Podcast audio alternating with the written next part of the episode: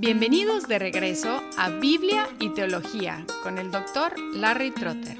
Esperemos disfruten el siguiente episodio.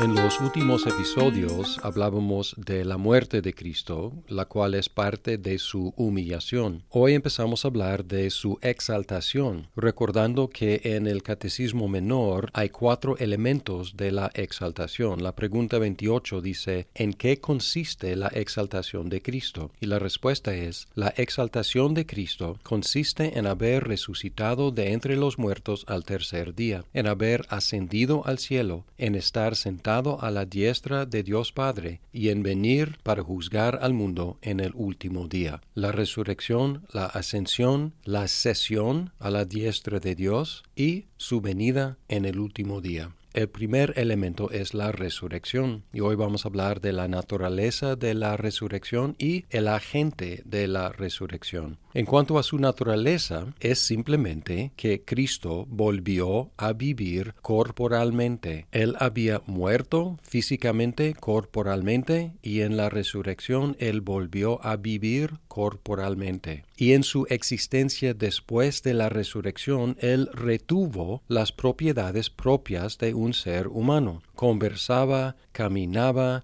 comía, llevaba las cicatrices de la crucifixión, y además adquirió nuevas propiedades de un ser humano glorificado. Todavía un ser humano con las características de un ser humano pero un ser humano glorificado. Y aquí tenemos el primer vislumbre de lo que es un ser humano glorificado. No podemos fácilmente explicar estas nuevas propiedades, pero observamos que no era reconocido siempre por sus amigos, aparecía y desaparecía en una forma sorprendente y milagrosa, cosas que indican una adquisición de nuevas propiedades.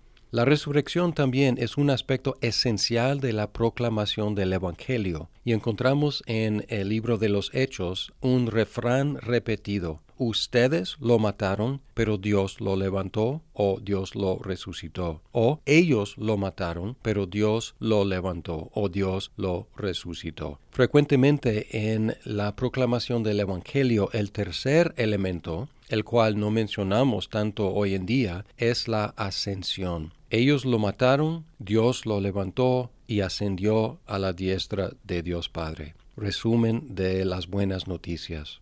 La segunda cuestión de hoy es el agente de la resurrección, es decir, quién levantó a Jesús de entre los muertos. Y aquí tenemos diferentes expresiones en la Biblia. Algunos textos dicen que Dios lo levantó o Dios lo resucitó. Hechos 2, 24, por ejemplo, Romanos 10, 19, Primera de Corintios 6, 14, entre otros.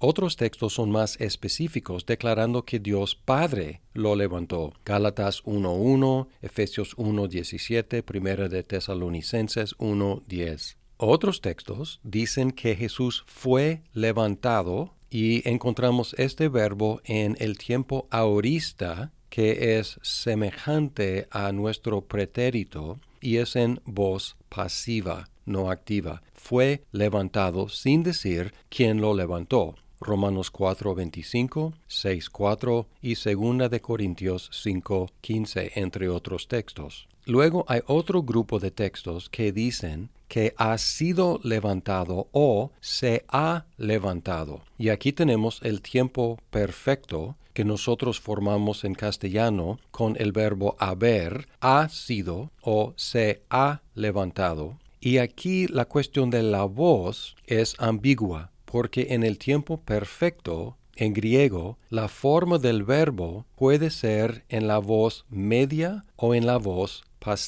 En la voz media sería como nuestro reflexivo, se ha levantado. En la voz pasiva se traduce como ha sido levantado, sin decir quién lo levantó. En nuestras traducciones muchas veces se traducen estos verbos, que son en voz media o pasiva, como si fueran verbos activos. Por ejemplo, 1 de Corintios 15, 4, también 12, 14, 16, 17, 20, que fue sepultado y que resucitó al tercer día, conforme a las escrituras. Es el 4 y luego el 12. Ahora bien, si se predica que Cristo ha resucitado de entre los muertos, como dicen algunos entre ustedes que no hay resurrección de muertos. Luego el 14. Y si Cristo no ha resucitado, vana entonces es nuestra predicación y vana también la fe de ustedes. El 16. Porque si los muertos no resucitan, entonces ni siquiera Cristo ha resucitado.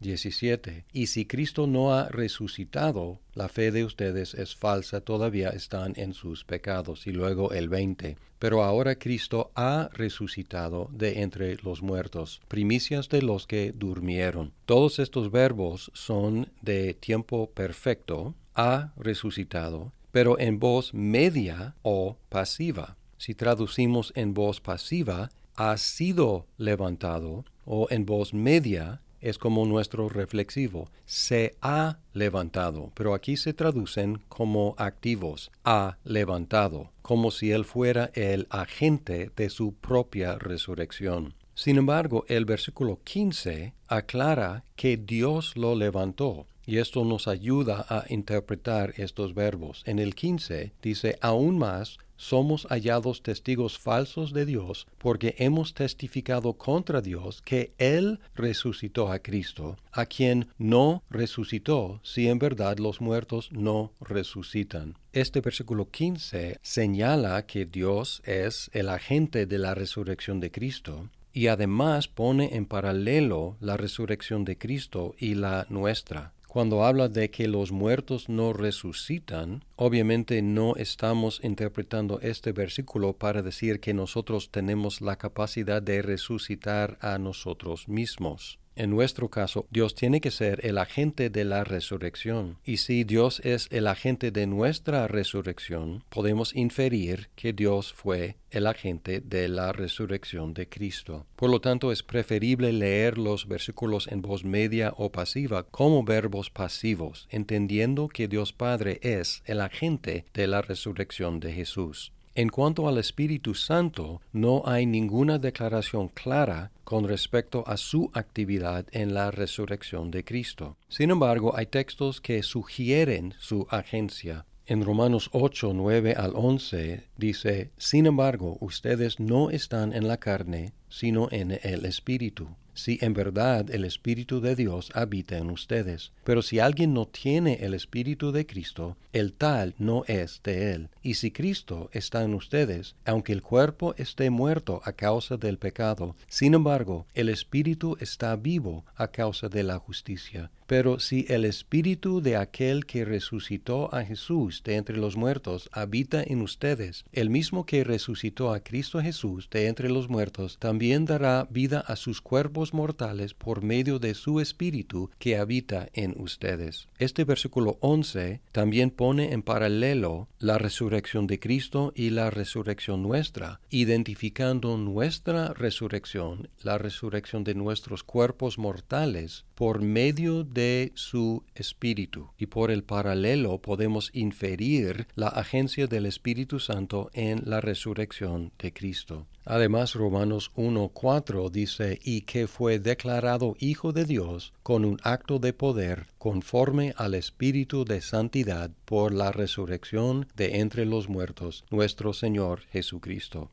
Aquí liga al Espíritu Santo con la resurrección de Cristo, diciendo que fue conforme al Espíritu de santidad por la resurrección de entre los muertos. Así que podemos concluir que Dios Padre levantó a Jesús de entre los muertos por o por medio del poder del Espíritu Santo. Es decir, la resurrección es un acto trinitario, con Dios Padre y Dios Espíritu Santo activos en la resurrección de Dios Hijo.